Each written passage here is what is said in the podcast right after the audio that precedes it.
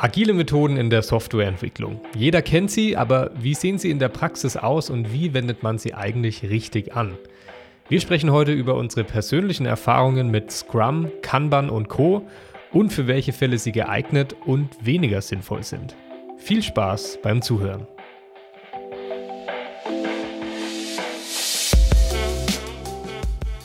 Thomas, du hast ja gemeint, so klassisches agiles Vorgehen hast du eigentlich in deiner Entwicklerkarriere noch gar nicht erlebt. Dabei ist es ja eigentlich so eine Sache, die lernt man im Studium, die ist irgendwie ja schon permanent präsent, so gerade im Vergleich zum klassischen Wasserfallmodell.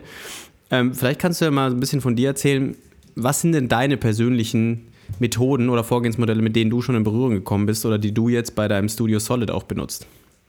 Ha, gute Frage. Also Tatsächlich im Studium habe ich damit relativ wenig Berührungspunkte gehabt, wie du schon gesagt hast, weil ich ja kein so typisches IT-Studium hatte und äh, Vorgehensmethodik oder agile Vorgehensweisen auch bei uns im Kommunikationsdesign eigentlich natürlich benutzt werden, aber wir haben uns irgendwie im Studium nicht wirklich damit beschäftigt. Ähm, also wäre sicherlich auch im Studium irgendwie interessant.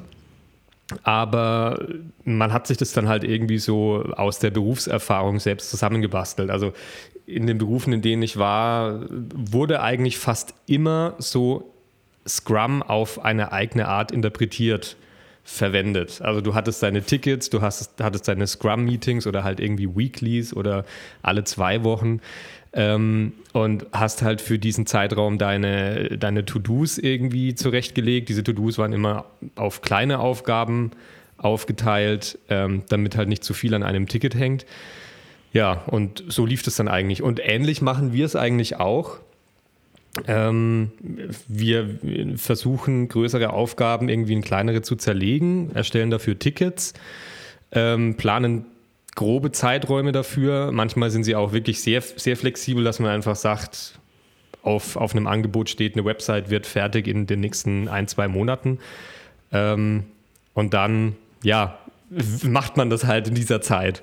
Und manchmal, äh, manchmal überzieht man halt, ähm, meistens mit Grund dann und manchmal geht es halt schneller, als man Manchmal denkt. auch ohne Grund. Manchmal auch ohne Grund.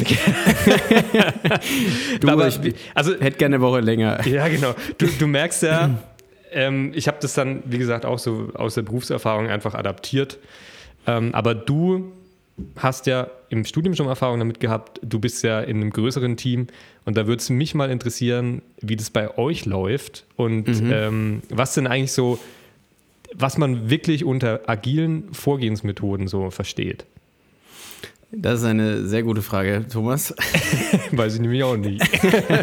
also ich glaube tatsächlich, dass fast kein Unternehmen ähm, die agilen Vorgehensmethoden, die man irgendwie mal im Studium gelernt hat, wenn man jetzt reine Informatik studiert oder ich glaube Projektmanagement gibt es bestimmt auch schon als eigenen Studiengang, so wie man das da lernt, wird vermutlich fast kein Unternehmen das irgendwie durchsetzen. Mhm. Ich hatte mal so einen ähm, Praxisaustauschtag bei einem Unternehmen, das äh, in Nürnberg war, das nannte sich Capgemini. Ähm, könnt ihr übrigens auch diesen Podcast sponsern, wenn ihr wollt. die die hatten tatsächlich, dann. da haben wir auch so eine Scrum-Schulung gemacht und die scheinen das tatsächlich ziemlich close zum Lehrbuch irgendwie zu machen. Ähm, wie gesagt, es gibt da ja eine Menge unterschiedliche Vorgehensmethoden. Ich denke, die beiden bekanntesten sind irgendwie Kanban und Scrum.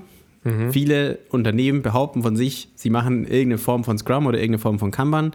Die meisten nehmen sich von diesen beiden Vorgehensmodellen die für sie am besten geeigneten Meetings und Konzepte raus und den Rest vernachlässigen sie einfach irgendwie. Mhm.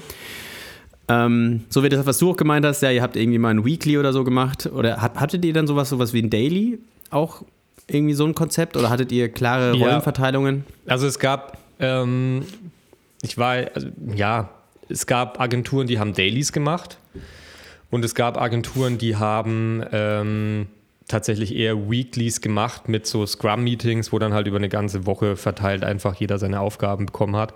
Und man hat halt vielleicht dann ähm, morgens, ja, ich weiß nicht, ob man es dann Daily nennen konnte, dass man einfach mal drüber geguckt hat oder der Projektmanager mal vorbeikam und geschaut hat, hey, wie läuft es denn mit den Tickets? Kommst du mhm. zurecht? Bist du in deiner Zeit oder hängst du irgendwo und drehst Däumchen? Mhm. Okay. Also ich, ich glaube so in der, im Grundkern geht es ja eigentlich bei Agil im Vergleich zu ähm, ja, ich weiß nicht, statischen Vorgehensmodellen oder auch Wasserfallvorgehensmodellen genannt, geht es eigentlich darum, dass man eben iterativ den, das Projekt versucht voranzutreiben. Also so das, was die, das klassische Projektmanagement und mit klassischem Sinne von quasi, bevor es agile Vorgehensmethoden gab, war ja so quasi, der Kunde kommt zu dir, sagt, was er will, mhm. du setzt dich hin, schreibst alles auf, machst eine Anforderungsanalyse, mhm. wo du irgendwie alles aufgeschrieben hast, was der Kunde gerne haben möchtest. Mhm. Damit setzt du dann deine Entwickler hin, die sollen das abschätzen mhm. und dann geht's los. Mhm. So, und die bauen das quasi genau nach diesem Anforderungspaper. Mhm. Und viele von den Projekten sind halt gescheitert. Viele IT-Projekte scheitern ja allgemein. Und der Grund dafür war halt, dass man Komplexität halt gerade am Anfang nicht abschätzen kann. Mhm. Das wird halt, du kannst vielleicht so die ersten 10%, wenn es gut läuft, die ersten 10% von dem Projekt abschätzen. Und alles, was danach kommt, ähm, ist eigentlich, ohne dass du in der Materie drin steckst, ich meine, das kennt ja wahrscheinlich jeder, der sich mal mit dem Projekt beschäftigt hat, wo man sich so denkt, hm, ist eigentlich nicht so wild. Und dann macht man, arbeitet man zwei Tage dann und plötzlich kommen so, fuck, das muss ich auch noch berücksichtigen und da mhm. kommt ja das noch und mhm. was weiß ich. Und das ist aber bei einem Wasserfallmodell eben nicht abgedeckt, weil du eben am Anfang einmal diese Planungsphase hast und dann geht's los und dann am Ende hast du das Projekt und sprichst mit dem Kunden. Und mhm. bei Agil geht es eigentlich nur darum, dass man eben, anstatt dass man diesen Zyklus einmal durchläuft, durchläuft man den eben sehr häufig und ähm, ja, also man, läuft in, eben, man durchläuft ihn sehr häufig und in sehr kurzen Abständen immer wieder gemeinsam mit dem Kunden. Iterationen dann sozusagen, ne? Genau, ja. ja. Das ist so die Idee eigentlich hinter einem agilen Vorgehensmodell. Das heißt, so die Kernelemente sind eigentlich genau die gleichen.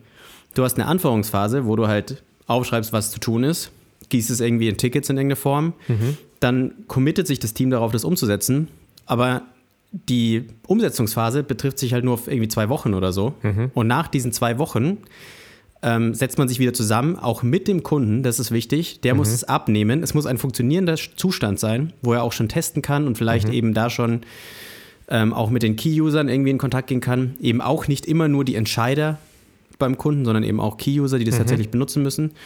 Und ähm, ähm, dass quasi dann da gemeinsam auch wieder entschieden wird, wie gehen wir weiter. Was passt jetzt davon? Was wäre denn wichtig, dass wir da vertieft reingehen? Aber äh, ja, sorry, wolltest du noch? Ich wollte nur sagen, dass du halt auch das Problem hast, wenn du am Anfang versuchst, alles abzubilden, mhm. dann denkst du vielleicht auch, dass ähm, Dinge unbedingt nötig sind, die vielleicht gar nicht nötig sind. Ja, okay, so. ja, das ist, ein, das ist ein guter Punkt. Die Frage ist nur, die ich mir jetzt stelle, ähm, wie kannst du denn etwas, was relativ komplex ist, denn als MVP schon in zwei Wochen zum Beispiel umsetzen? Ich meine, klar, das kommt auf die Manpower an die dahinter steckt. Aber wenn du jetzt ein, ähm, weiß nicht, eine komplexe Website hast, die vielleicht, pff, keine Ahnung, 20, 30 Unterseiten hat und du sagst, MVP für Iteration 1 ist zum Beispiel Startseite und zwei Landingpages. Also wäre das dann so in, in dem Stil oder? Ja, man würde sich halt vielleicht geht man noch kleiner rein in ein Feature konkret. Es muss ja nicht, also MVP ist schon wieder so ein Begriff, der sich ja dann auch mit, also damit darauf bezieht, dass es tatsächlich irgendwie schon produktiv eingesetzt werden mhm. kann. Es geht halt auch darum, dass das Ergebnis von so einem Sprint funktioniert und der Kunde das abnehmen kann. Mhm. Halt nicht dieses zwischen, also dass der Kunde zwischendrin das gar nicht sieht, was da passiert, in welche Richtung das geht. Also es mhm. muss jetzt nicht komplett funktionstüchtig sein, aber wenn man sich die Mühe macht, das ist nämlich auch, glaube ich, das, warum, ähm, wo sich viele Leute irgendwie schwer tun, wenn man sich die Mühe macht, ähm, sich wirklich mal Gedanken zu machen, was sind denn die Kernelemente ähm, von so einem Projekt. Ich glaube, MVP und agile Vorgehensmethoden tauchen deswegen auch häufig gemeinsam auf, mhm. äh, weil das irgendwie sich gut, gut matcht, dass man sich überlegt, was sind die Kernelemente, was ist denn das Kleinste, was ich machen kann, sodass äh, der Kunde da schon einen Mehrwert hat. Mhm. Ähm, und wenn man das klein genug schneidet, dann geht das schon. So. Also das ist auch, ähm, diese, wie gesagt, man hört, wenn man agile Vorgehensmethoden hört, dann hört man eigentlich, denkt man immer direkt an Scrum oder an Kanban, aber das sind ja eigentlich nur Ausprägungen von diesem Vorgehen, dass mhm. man sich eben überlegt, ich schneide das in kleine Häppchen. Und auch ganz wichtig, das machen wir zum Beispiel bei uns in der Firma auch ein bisschen falsch, eigentlich gehört da auch dazu, dass man immer wieder neu schätzt. Weil was wir bei uns in der Firma so ein bisschen machen, ist, wir machen eine Mischung aus Scrum beziehungsweise aus einer agilen Vorgehensmethode und aus Wasserfall, weil wir immer noch der Kunde kommt zu uns, sagt, was er haben möchte. Ja. Wir schauen uns alles an, wir machen eine Schätzung für alles. Ja. Und dann fangen wir an zu arbeiten. Aber genau diese Schätzung müsste eigentlich auch ständig reevaluiert werden. Okay. Nach jedem Sprint müsstest du eigentlich sagen, okay, wir haben jetzt festgestellt, wir bräuchten dafür länger. Das mhm. heißt, es wird so und so viel größer werden, das Projekt. Aber das ist natürlich schwierig, weil die Kunden halt eigentlich immer, die wollen halt wissen, was wird es kosten ungefähr. Ja, genau, das dachte ich mir auch gerade. Ja, aber das ist so ein bisschen eine Illusion, da hatte ich es auch erst vor kurzem mit einem äh, Kollegen drüber. Ähm, die Illusion ist, dass du als Kunde denkst, wenn du weißt, was es kostet, dass du dann den besseren, einen besseren Weg gehst. Aber eigentlich ist es besser, du würdest sagen, hey Leute, hier habt ihr 5000 Euro, macht mir mal, oder 10.000 Euro, macht mal zwei Wochen was in diese Richtung, von der ich euch jetzt erzählt habe, was ich haben möchte. Und dann sprechen wir darüber, was ihr denkt, wie viel ihr brauchen würdet, um weiterzukommen und was ihr bis dahin wieder liefern könntet. Anstatt dass man dieses ganz große Bild zeichnet, wo man gar nicht weiß, dass man das wirklich braucht. Mhm. Was ich mich jetzt da gerade frage, es gibt ja mittlerweile Prototyping-Tools wie Sand am Meer.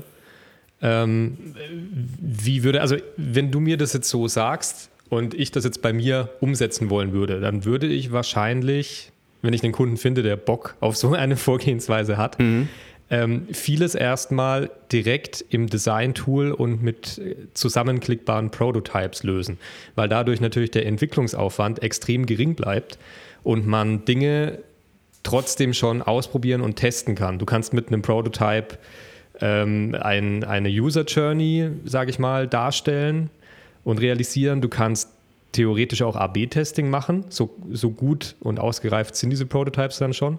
Mhm.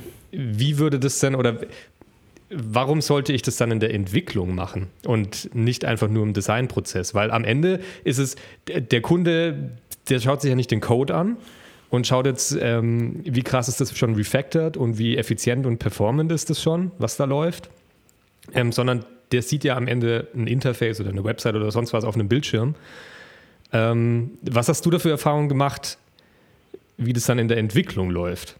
So eine Vorgehensweise. Also deine Frage zählt jetzt darauf ab, warum man quasi dieses agile Vorgehen nicht im Sinne von Design nur macht, dass man immer wieder iterativ das weiter ausbaut mhm. und nicht und dann quasi, wenn das Design steht, man sagt, okay, jetzt könnt ihr ja eigentlich einfach die Entwickler das loslaufen? Oder wie ist die Frage genau gemeint? Ja, genau, schon. Also ich verstehe auch, dass man Iterationen in der Entwicklung hat, weil du hast ja irgendwo, sage ich mal, dann dein dann eine Iteration abgeschlossen und dann ist ein Feature erfolgreich integriert und es passt so und dann macht man vielleicht noch eine Iteration und evaluiert, ob man es vielleicht noch besser machen kann oder ob es ein weiteres Feature gibt, was daran anknüpfen kann.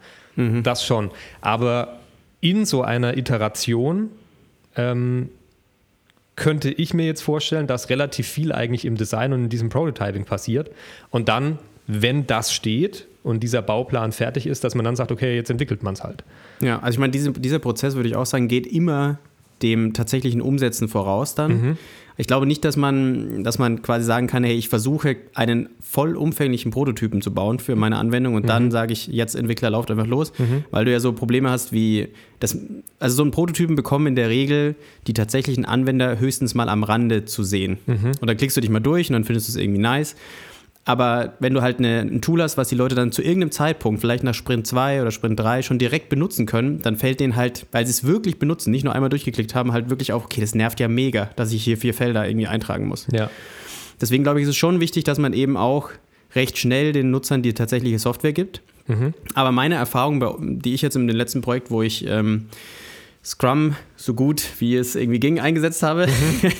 war auch, dass dieser Konzeptionsschritt immer eigentlich dem tatsächlichen Umsetzungsschritt einen Schritt voraus sein muss. Das heißt, während die Entwickler in meinem Team noch Feature A umgesetzt haben, ja. war ich schon im Gespräch mit den Kunden über Feature B und mhm. habe da das Design gemacht, habe mhm. das mit denen abgenommen, passt es so. Weil du musst eigentlich wirklich dieses, wenn der nächste Sprint startet, muss es ja schon alles da sein. Ja, eben, du hast Dann ja diesen die, Zeitversatz. Richtig, da muss ja eigentlich die ganzen Tickets schon mit da sein und deswegen gibt es ja auch die ganzen unterschiedlichen Rollen bei Scrum, die eben für diese unterschiedlichen Aufgabenbereiche wichtig sind. Damit mhm. jeder ähm, also ich spreche jetzt konkret über Scrum, aber es gilt, glaube ich, eben für jede Form von sinnvolles Vorgehen in irgendeiner Form. Ähm, jeder weiß halt, was er zu tun hat und was er eben auch nicht seine Verantwortung ist. Mhm. So, es gibt ganz klare Verantwortungsbereiche und es gibt aber auch ganz klare Bereiche, wo ich sagen muss, das ist nicht mein Business, deswegen muss ich mich da nicht drum kümmern. Mhm. Genau. Aber also ich, ja, aber was wolltest du noch ergänzen? Nee, bitte, sprich du. Ich habe ich hab noch ganz viele Fragen. Ähm, ich finde es mega interessant und du kennst dich da viel besser aus als ich. Aber ich würde sagen, wir machen vielleicht eine kurze Pause und dann durchlöcher ich dich noch ein bisschen mit mehr Fragen. Alles klar. An dieser Stelle vielen Dank an dich, dass du uns unterstützt, indem du unseren Podcast hörst. Was ist deine Meinung zu dem Thema? Schreib uns deine persönlichen Erfahrungen über Twitter an das Twitter-Handle at norbibraun für Christian oder an at Thomas Dierol für mich. Beides findest du auch in den Show Notes. Außerdem würden wir uns natürlich mega freuen, wenn du unserem Podcast folgst und ein fester Zuhörer wirst. Jetzt noch viel Spaß beim Zuhören. Wir haben jetzt sehr viel über agile Vorgehensmethoden irgendwie im Allgemeinen gesprochen, aber mhm. es gibt ja eigentlich, hatte ich ja auch schon in der ersten Hälfte kurz erwähnt, es gibt ja irgendwie die zwei großen, Kanban und Scrum. Meine, in meiner Bubble, muss ich ehrlich sagen, kein Mensch weiß genau, was Kanban ist. ich auch nicht. Ich, für mich ist Kanban und Scrum irgendwie fast dasselbe. Ich sehe beides immer nur mit Spalten vor mir. Und ja. Ja, also keine Ahnung, ich muss auch sagen. Es ist eigentlich ein bisschen peinlich. Ich muss auch gestehen, ich bin jetzt kein äh, zertifizierter Scrum Master oder irgendwie sowas. Nicht? Das, das, es gibt da wahnsinnig, hier, Christian. es gibt da super viele Zertif äh, Zertifizierungen, die man machen kann und es lohnt sich auch, sich die Sachen anzugucken. Ähm, aber Master, ich hatte es eben Master einmal im, im, im, Studium, äh, habe ich mich damit natürlich beschäftigt. Da habe ich, glaube ich, auch mal gelernt, was der Unterschied zwischen Scrum und Kanban ist und eben dann das, was ich irgendwie in der Arbeit mitbekomme von zertifizierten Scrum Mastern, wenn die mir davon irgendwie was erzählen. Aber mhm. natürlich, take everything with a grain of salt. Ähm, sagt man das so? Weiß ich nicht. Jetzt, jetzt habe ich noch nicht gehört, aber klang gut. Jetzt sagt man das so. Aber was mich interessieren würde, weil wir ja darüber gesprochen hatten, dass irgendwie jeder das eigentlich so ein bisschen macht, wie er es gerade fühlt, oder jede Firma macht so, wie sie es fühlt. Ja. Ähm, Lass uns mal über Scrum sprechen, weil ich glaube, da können auch die meisten Hörer sich irgendwie zu relaten und haben vielleicht irgendeine Vorstellung. Mhm. Thomas, welche Konzepte von Scrum sind dir denn so irgendwie geläufig oder welche Buzzwords hast du denn da schon gehört? Dass wir da vielleicht mal ein bisschen drüber sprechen können. Naja, Ticket oder Issue, ähm, Milestones oder Epics, Sprints, Okay. Sind es, Sachen, sind es alles Sachen, mit denen ihr auch zu tun hattet? Welche Rollen gibt es denn? Im, oder mit welchen Rollen habt ihr denn gearbeitet? Habt ihr mit Rollen gearbeitet? Äh, Rollen im Sinne von, also ich würde jetzt Rolle äh, im Sinne von äh, Position in der Agentur verstehen oder gibt es tatsächlich auch in Scrum selbst Rollen? Also ich meine jetzt sowas wie Entwickler, Designer. Ja, ähm, genau. Ne, es gibt bei, bei Scrum gibt es eigentlich, glaube ich, drei Rollen. Mhm. Es sind drei Rollen, ja. Ähm, vielleicht hast du da schon mal gehört, es gibt Entwickler, ja, es gibt den Scrum Master und es gibt eigentlich den Product Owner. Mhm. Habt ihr diese ja, Rollen Product, Product Owner kenne ich. Okay. Ja, Product Owner ist, glaube ich, auch so ein geläufiger Begriff, der halt eigentlich ähm, ja, so in der breiten Masse auch irgendwie mal ab, unabhängig von Scrum irgendwie benutzt wird. Auch wenn ich glaube, die meisten Leute, die sich Product Owner ne äh, nennen, sind eigentlich nicht wirklich Product Owner. so, wie, so wie Projektmanager irgendwie. Ich finde auch, häufig haben ja so Scrum-Projekte dann auch noch einen Projektmanager, der eigentlich im Scrum-Prozess überhaupt nichts verloren hat. Aber das ist ja eigentlich der Product Owner, oder nicht? In Scrum. Ja, eigentlich. Vermuten. Ja, so ein Projektmanager, der eben quasi den Kontakt mit dem Kunden pflegt und so ein Kram, den gibt es ja, das ist ja eigentlich auch die Idee, dass es die bei Scrum eigentlich nicht gibt. Du mhm. hast eine Eigenverantwortung auf Seiten der Entwickler, dass die ihre Features umsetzen. Du ähm, hast den Scrum Master, der eigentlich nur für den organisatorischen Kram zuständig ist, also dafür, dass die Scrum-Meetings eingehalten werden, dafür, dass die Tickets okay geschrieben sind, dafür, ähm, habe ich das jetzt schon gesagt, also quasi diese Richtlinien von wegen, wer hat welche Verantwortungen mhm. bei Scrum, dafür ist er zuständig. Der bespricht sich auch mit dem Product Owner ähm, wenn der irgendwie weitere Fragen hat. Aber der ist eben eigentlich nicht für fachliche Sachen zuständig, sondern eher so für den guten Vibe im Team mhm. und dass jeder sich so an seinen Aufgabenbereich äh, hält. Mhm. Und der Product Owner, das ist derjenige, der quasi die Interessen des Kunden vertritt. Der mhm. sagt, hey, ich will das, das, das haben und der muss dann auch die Tickets schreiben, fachlich. Ähm, und der muss die auch im Zweifel abnehmen, die, okay. ähm, die Tickets in den in den entsprechenden Meetings dafür. Das heißt, das der, sich, der Product Owner muss sich dann auch in beiden Bereichen eigentlich entsprechend auskennen. Was meinst du mit beiden Bereichen? Ähm, Entwicklung und Design. Ja, eigentlich macht der eine rein fachliche Geschichte. Also der schreibt fachliche Tickets, beziehungsweise in Scrum nennt man das Ganze User Stories, weil du hast ja, eigentlich auch immer diesen ja. Aufbau mit, ich als mhm. Nutzer möchte das und das und mhm. eigentlich der wichtigste Teil, weil. Mhm. Damit eben die Entwickler, also bei diesem agilen Vorgehen ist es auch dadurch, dass du eben keinen Projektmanager hast, sondern die Entwickler eigentlich auch die Verantwortung übernehmen, dass das Feature nice ist und sich in die Rolle von den Nutzern mit reinfühlen können, ähm, ist es eben wichtig, dass die wissen, was sie da bauen. Das ist so ein bisschen dieser, es gibt da diesen Spruch, ähm, wir wollen, dass unsere Entwickler sich nicht denken, ich baue eine Mauer, sondern ich baue eine Kathedrale.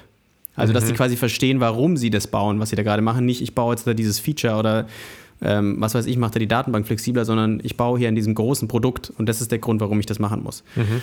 Deswegen ist es eben eigentlich wichtig, dass diese User Stories so auf, also so geschrieben werden. Ich glaube, das ist auch der, eines der Punkte, die am wenigsten in tatsächlichen Firmen so umgesetzt werden, dass diese Stories wirklich so geschrieben werden.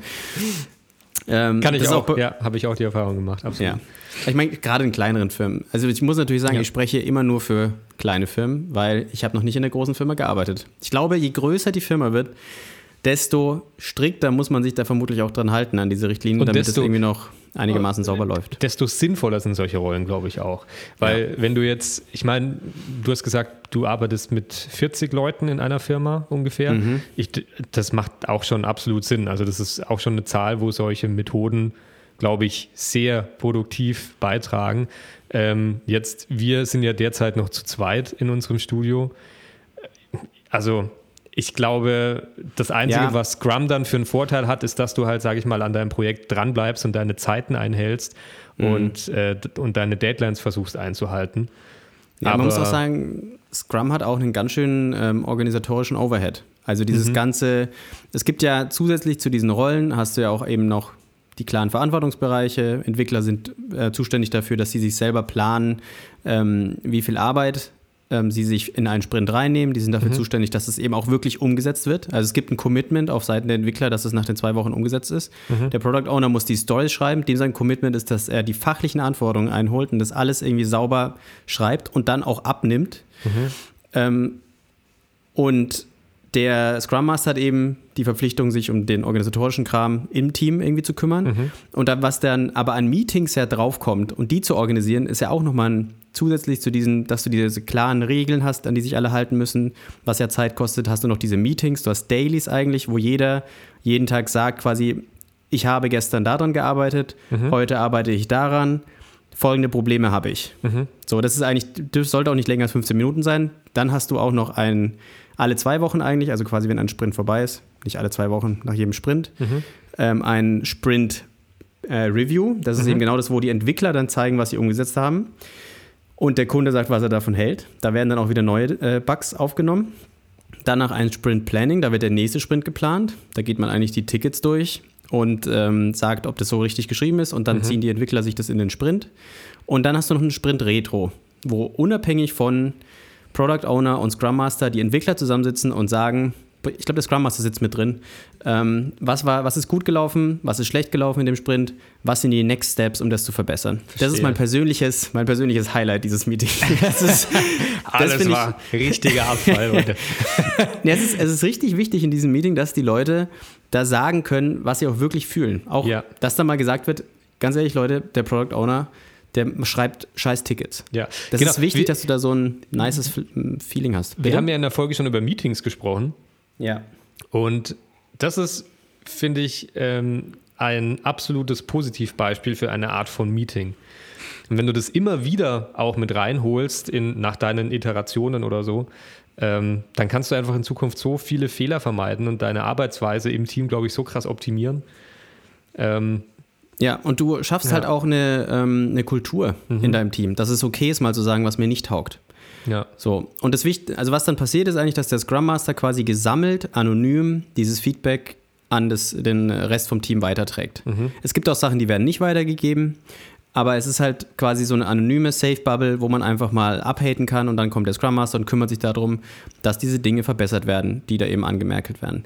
Aber was man eben, was du schon gemeint hast, ihr seid zu zweit, und dieser ganze Overhead, wenn man Scrum richtig umsetzen würde, der mhm. ist halt einfach, dann wärt ihr nur noch am Tickets sauber schreiben, Subtasks machen, wie du schon gesagt hast, das ja. alles wieder in Epics gliedern, ja. bla bla bla. Also ein riesen Overhead dafür, den ihr zu zweit gar nicht braucht. Ja, die, Aber, die, die anonymen Product Owner Meetings. Die wären wahrscheinlich auch cool. Ja, so zu zweit. Das so, schreibst du für, da, für Anja jemand, ähm, Anja folgendes, da hat jemand geschrieben, du bist manchmal ein bisschen aufbrausend. Und Anja schreibt irgendwie so, Entwicklungsqualität lässt zu wünschen übrig. Ja, Wer war das ich mag, ich mag, deine, ich mag deine Haare nicht. so sau persönlich auch. Stinkt. Stinkt. Kann man nicht mitarbeiten. Also Thomas, folgendes. Bleibt alles ähm, anonym ich übertrage dir das jetzt als Scrum Master, du weißt, es ist anonym. Und du denkst dir dann, wer war denn das jetzt? Sag mir das jetzt bitte, wer das, wer das über mich gesagt hätte. Ich halte es nicht aus. Puh, keine Ahnung. Lustig wäre es auch, wenn du selbst es gesagt hättest ja, über dich. Genau. Ja. ja, auch geil. Ähm, aber was ich noch zu dem Thema, es tut mir leid, in der Folge rede ich sehr viel. Ja, ich finde es mega ähm, interessant, also mach einfach weiter. ich unterbreche dich nur manchmal mit meinen dummen Witzen. Ähm, ich finde trotzdem, das gilt für viele Themen. Ich glaube, du hattest, privat war das, glaube ich, mal, nicht in dem Podcast, wo du mal das Thema OKRs auch angeschnitten hattest. Mhm. Ähm, können wir vielleicht auch mal eine Folge drüber machen, weil wir haben auch versucht, die mal umzusetzen bei uns in der Firma. Mhm. Es geht ja auch in die Richtung Mauer und Kathedrale mhm. bauen. Ne? Also, ja. ähm, das, was man, dass es manchmal schon gut ist, wenn man versucht, so ein Vorgehensmodell einzubauen, dass man sich genau überlegt, warum gibt es denn diese Vorgehensmodelle und sich eben nicht nur die Sachen rauspickt, die einem in sein bereits bestehendes Vorgehen irgendwie reinpassen. Ja. Weil sonst hast du genau die Situation, die ehrlicherweise wir jetzt auch so ein bisschen haben mit, wir haben so quasi den Kern von dem Wasserfallmodell, wir planen alles am Anfang und dann schippen wir nur regelmäßig Updates. Das ist schon sehr gut, dass wir das machen. Ne? Mhm. Ich äh, möchte da eigentlich gar keine Kritik in der Hinsicht geben. Aber man versteht eigentlich eben nicht dann, oder wenn man das sich nur Teile rauspickt, dass es eben wichtig ist, dass man die agile Vorgehensmethode, dass man das eben auch lebt, in Hinsicht schätzen, mhm. neu iterieren, Anforderungen anpassen. Und dass es eben eigentlich im klassischen Scrum schwierig ist, zu sagen, ja, das Projekt kostet 200.000 und wir brauchen so und so lang und mhm. du bezahlst alles im Voraus und mhm. du musst nicht mehr zahlen, mhm. wenn wir länger brauchen. Ja. Sondern eigentlich funktioniert es so nicht. Das musst du natürlich erstmal auch in die Köpfe der Kunden reinkriegen, weil die wollen das natürlich gern weiterhin so haben. Das Aber ist, ich bin, das ist noch genau, ja, sorry. Ja, ich bin, ich bin auf jeden Fall ein Fan davon, so ein Projekt oder wenn man so ein neues Vorgehen ausprobiert, das schon eigentlich ganzheitlich erstmal zu machen mhm. für ein paar Wochen und dann Stück für Stück die Sachen wegzunehmen, wo man merkt, okay, das macht einfach keinen Sinn. Wir sind mhm. ein kleines Team, wir brauchen nicht ja. jeden Tag ein Daily. Da ja. können wir erstmal drauf ja. verzichten. Ähm, ich, genau den Punkt wollte ich nochmal ansprechen und zwar die Iterationen. Ähm, wir haben jetzt die Erfahrung gemacht, also ganz klassisch ist ja, dass man irgendwie Dinge auf Stundenbasis abrechnet. Und das Blöde daran ist, dass du halt deine Schätzungen machst, ganz typisch, ähm, wie du es auch vor einem Wasserfallmodell erwähnt hast. Und dann natürlich irgendwie früh genug mit dem Kunden kommunizieren musst, wenn du merkst, okay, da steckt doch mehr Komplexität drin, als du anfangs gedacht hast. Und dann muss man halt nochmal eine Schätzung machen. Das ist jetzt nicht in Form einer Iteration, aber du musst nochmal auf den Kunden zugehen. Und das ist halt irgendwie, ähm, weiß nicht, blöd für beide Seiten, weil einerseits musst du irgendwie auf den äh, Kunden nochmal zugehen und sagen, es kostet doch mehr, als wir dachten. Und auf der anderen Seite, ähm, ja, ist es für den Kunden blöd, weil er halt mehr Geld zahlen muss, als, als er von, von dem er ausgegangen ist. Mhm. Ähm, die andere Sache an der Stundenbasis ist natürlich auch, dass wenn du schnell bist und deinen Job gut machst, weil du viel Wissen hast und weil du ähm, einfach effizient in deiner Arbeit bist, dass du am Ende weniger Geld verdienst. Das ist, das ist halt irgendwie auch so eine blöde Sache dabei. Mhm. Ähm, und deshalb sind wir auch ein bisschen mehr Richtung Fixpreise gegangen, weil dann viele dieser Probleme für den Kunden eliminiert sind. Und ähm, Aber das, das ist halt ein Gamble, mich, ne? Da, da frage ich mich jetzt eben, wie kann man diese Iterationen da irgendwie mit reinbringen? Weil du, also ich weiß nicht, wie man das kommunizieren kann, aber äh, einem Kunden zu sagen, du pass auf, ähm, wir machen jetzt erstmal eine Iteration und dann musst du nochmal zahlen, damit das Produkt irgendwie besser wird oder so. Da fehlt mir halt gerade mhm. noch so. Ich kann das, ich sehe den Sinn ja. absolut dahinter. Und ich glaube, mhm in einem größeren Team und in einem größeren Projekt kann man das sinnvoll integrieren. Aber glaub, Vielleicht hast du so eine Art Beispiel oder so. Ja, also ich glaube tatsächlich, je größer das Projekt und je größer die, der Kunde ist, desto schwieriger ist es zu integrieren, weil Aha. die Buchhaltungen von großen Unternehmen ja sogar noch weiter im Voraus planen. Die mhm. wollen ja genau wissen, für dieses Jahr haben wir 200.000 Budget für diese App mhm. oder eine halbe Million Budget. Und wenn du denen sagst, ja, folgendes, die zahlen jetzt erstmal nur 10.000 und dann gucken wir weiter, dann sagen die, ja, okay, können wir machen, aber dann haben wir halt für dieses Jahr kein Budget mehr. Ja. Also, dann, das kommt ja auch noch dazu, solche Sachen. dann dauert es halt ein Jahr. Also ich, ich glaube, wir, du hast jetzt auch am Rande mal so angeschnitten, wir beide sind ja große Fans von Chris Doe von The Future der ja auch so von diesem Thema eigentlich Value-Based Pricing eigentlich mhm. eher spricht und weniger dieses Stundensatzbasierte mhm. irgendwie in der Form. Mhm. Ähm, also ich glaube, da, da, muss schon also ein Umdenken auch beim Kunden eigentlich passieren, wenn man das richtig machen möchte. Mhm. Also ich würde eigentlich so vorgehen, dass ich klassischerweise Anforderungen aufnehme und immer mit sage, in diesen Anforderungen ist eine Feedback Loop, sind zwei Feedback Loops mit inbegriffen. Mhm. Und wenn oder ja, eigentlich immer nur eine. So. Das heißt, wenn wir das abgeliefert haben und ihr habt Feedback, das heißt Änderungen an den Features, nicht Bugfixes. Bugfixes müssen immer aufgeteilt werden in schwerwiegende oder leichte Bugs. Mhm. So, und schwerwiegende müssen natürlich immer im Rahmen des Budgets irgendwie erledigt werden, aber mhm. leichte Bugs könnte man auch aufheben. Mhm. Ähm, aber eben ansonsten hast du eben eine Feedback-Loop, wo man nochmal Anpassungen macht und wenn er das dann, wenn ihm dann, dann noch was auffällt, dann ähm, ja, dann ist halt quasi der, das Ding eigentlich abgeschlossen, der Zyklus. Dann mhm. könnte man auch sagen, okay, aufgrund von der Grundlage müssten wir jetzt halt das Budget erhöhen. Mhm. Das Problem ist aber das, was du gesagt hast, dass du eigentlich beim Kunden sagst, ich würde denken, insgesamt würde ich denken, dass dieses Projekt 200.000 kostet. Mhm. Ich würde aber gern mit Ihnen ein iteratives Vorgehen machen. Mhm. Also, dass wir sagen, Sie geben uns jetzt erstmal nur 5.000 bis 10.000 Euro für den mhm. ersten Sprint. Mhm. Und dann gucken sie sich das an, was wir haben und dann entscheiden sie sich, wollen sie weitermachen oder nicht. Und wenn sie sagen, wir wollen weitermachen, dann die nächsten 10.000. Mhm. So, dass sie quasi Sprint pro, also für jeden Sprint bezahlen. Aber das, sich, ja fühlt sich für den Kunden, glaube ich, für viele Kunden denken sich, ja, okay, aber dann kann ich ja die Kosten gar nicht einkalkulieren. Was ist, wenn ich 40.000 bezahlt habe und dann sehe ich, habe ich 40.000 bezahlt und merke dann, das Projekt ist kacke, dann habe ich 40.000 in den Sand gesetzt. Mhm. Aber ich finde, man muss es halt auch, die andere Perspektive ist, du zahlst uns mal 200.000 und hast noch gar nichts. Mhm. also eigentlich, ja, Ist es, eigentlich ist es fast besser zu sagen, ich gehe jetzt zu fünf Firmen und gebe jeder Firma vielleicht mal 5.000 dafür, dass sie quasi den ersten Sprint machen können. Dann ja. gucke ich mir an, was jede Firma nach, fünf, also nach dem ersten Sprint, nach den ersten zwei Wochen geliefert hat. Und dann gehe ich mit der Firma weiter, wo ich das Gefühl habe, die haben mich am besten verstanden. Mhm. Dann habe ich ein höheres Investment, aber ich habe halt, also initial ein höheres Investment, wenn ich so will.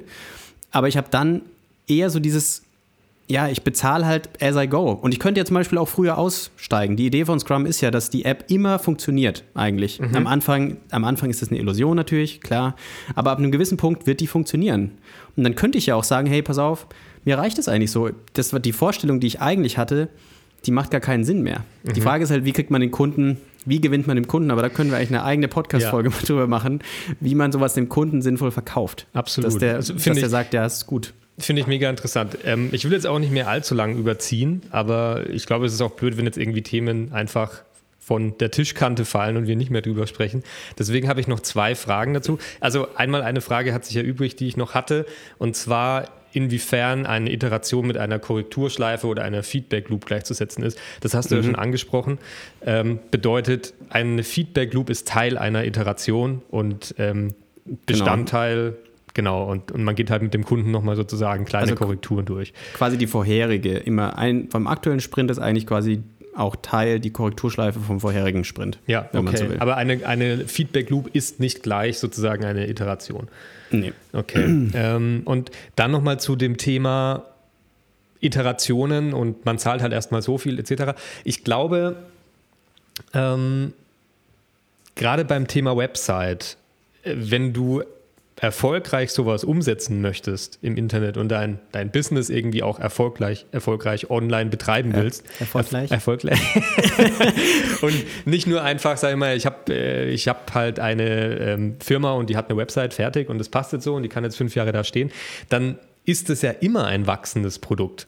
Und für uns ist es immer selbstverständlich, dass wenn man, sage ich mal, einen Relaunch zum Beispiel abschließt, dass man dem Kunden schon währenddessen und schon am Anfang des Projekts klar macht, pass auf, wir machen jetzt nicht eine Website und das war's dann, sondern im besten Fall solltest du immer wieder Zeit da reinstecken, Anpassungen machen, Features entwickeln, weil das Internet ist etwas, das entwickelt sich rasend schnell und du wirst dich immer wieder anpassen müssen, damit du weiterhin erfolgreich bleibst bleibst. Ich habe wohl echt RL-Probleme. Aber verstehst du, was ich meine? Also ja wir sind schon immer so, dass unsere Produkte eigentlich sich immer weiterentwickeln sollten und nicht einfach statisch einmal fertig sind und dann war es das. Mhm. Von daher finde ich diesen Iterationsgedanken nicht schlecht, weil der einfach diese Denkweise in einer Methode manifestiert. Mhm. ich glaube, du musst halt echt den Kunden davon überzeugen. Das ja. ist, glaube ich, das Schwierigste, dem klarzumachen, dass ich dir jetzt, ich kann dir jetzt einen Preis sagen und du kannst mir diesen Festpreis mhm. bezahlen, aber am Ende entweder verliere ich oder es verlierst du. Und im anderen Fall ist es eigentlich so, dass die Wahrscheinlichkeit, du hast zwar, das, du denkst zwar als Kunde, du verlierst, mhm. aber eigentlich ist es besser für dich. Ja. Weil du ja, also es gibt ja auch dieses Murphy's Law, glaube ich, heißt es, nee, Parkinson's Law ist es, glaube ich, dass man sagt, eine Aufgabe nimmt immer so viel Zeit ein, wie man ihr gibt. Mhm. Und wenn dir jemand sagt, du hast 200.000, um das Projekt umzusetzen, ja, dann wirst du 200.000 brauchen. Mhm. So, das ist halt ja. ähm, in der Hinsicht auch ein bisschen gefährlich, wenn man ja. da solche, da so viel Budget gibt. Also ich glaube, interessant ist es dann einfach, ähm, das macht wahrscheinlich dann einfach Erfahrung mit diesen Methoden aus, wie, in welchem Umfang man seine Iterationen steckt. Mhm. Ähm, macht man eine Iteration, die sozusagen der komplette Relaunch Basic ist und dann fängt man an, Feinjustierungen zu machen oder macht man erstmal irgendwie, also ich bin jetzt ständig beim Thema Website, weil es für mich halt einfach nahe liegt. Ähm, macht erstmal irgendwie ein, zwei Landingpages oder sowas und geht dann weiter. Mhm. Also ich finde es mega interessant. Ja. Ähm, aber ich glaube, für, für die Folge haben wir ein paar Genug Fragen Content. klären können. Ähm. ähm. ich, ich, würde noch, ich würde noch gerne eine Sache sagen, und ja. zwar, dass diese agilen Vorgehensmethoden, dass die so ein bisschen verkauft werden als der, der Hammer, mit dem du jeden Nagel triffst. Mhm. Gerade wenn es jetzt darum geht, du machst eine Webseite für irgendeinen Schreiner oder einen Maurer oder was weiß ich, der hat mhm. gar kein Interesse vielleicht daran, dass das Ding weiter wächst. Mhm. Da macht es auch keinen Sinn, da so eine agile Vorgehensmethode drauf zu klatschen. Ja. Und der braucht auch keine riesen Website, sondern dem reicht irgendwas, was er sich zusammenklicken kann. Genau. Deswegen würde ich eigentlich sagen, das macht schon, ich würde im Studium, so habe ich das nämlich gemacht, wenn ich eine Projektarbeit habe, würde ich das mal probieren. Ich würde mir da solche, solche Tools, sowas wie Jira oder Trello, das kann man ja eigentlich all mit diesen Tools machen, mhm. das mal angucken, weil man braucht es dann in der Arbeitswelt. Aber ich, es macht doch keinen Sinn, das für jedes Projekt immer alles aufzusetzen und ja. das damit umzusetzen. Es ist nicht der goldene, goldene Schnatz. Und es macht wahrscheinlich auch keinen Sinn, sich irgendwie da zwei Tage hinzusetzen und ein geiles Template zu bauen, weil jedes Projekt dann wahrscheinlich auch irgendwo ein bisschen anders läuft. Ähm, da kann ich noch kurz zu meinem ja, Webinar, was ich zu OKR angeguckt habe, ähm, einen Satz mit einfügen zum Schluss. Und zwar äh, hat der Typ, der das Webinar geleitet hat, gesagt, es gibt auch zum Beispiel von Google ein Buch über OKR, ähm, wie die das machen. Das Problem ist, das ist Google. Und es ist nicht empfehlenswert, dass du dir zum Beispiel dieses Buch holst, alles durchliest und eins zu eins auf dein Business überträgst, weil das ganz anders funktioniert, als Google funktioniert. Und man solche Methoden einfach immer ganz individuell auf sein Business anpassen muss. Und ich glaube, eigentlich sind wir da wieder am Anfang des Gesprächs oder des Podcasts. Ähm, niemand macht es so wie aus dem Buch weil wahrscheinlich einfach hier und da ein paar Anpassungen notwendig sind, weil jedes Team anders funktioniert. Mhm. Ja, das ist doch ein schöner Schlusssatz. Wir sind alle individuell. ja, und deswegen macht die Dinge einfach so, wie ihr wollt. Genau, rotzt alles hin. ja, trotzdem lohnt es sich, diese Sachen natürlich anzugucken, ja. wie das große Unternehmen machen. Okay, Thomas, vielen Dank ähm, für deine, deine Fragen. Vielen Dank ähm, für deine Antworten. Ja, ich äh, ähm, fand es auf jeden Fall auch mal schön. Es war jetzt ein etwas anderes Format als die letzten Male. Ähm, aber vielleicht können wir das ja auch demnächst mal im Thema, zum Thema Webseitenentwicklung in deine Richtung machen. Oh Thomas. Gott. Und in der Hinsicht würde ich jetzt mal sagen, wünsche ich unseren ZuhörerInnen einen schönen Tag. Tschüss. Ciao.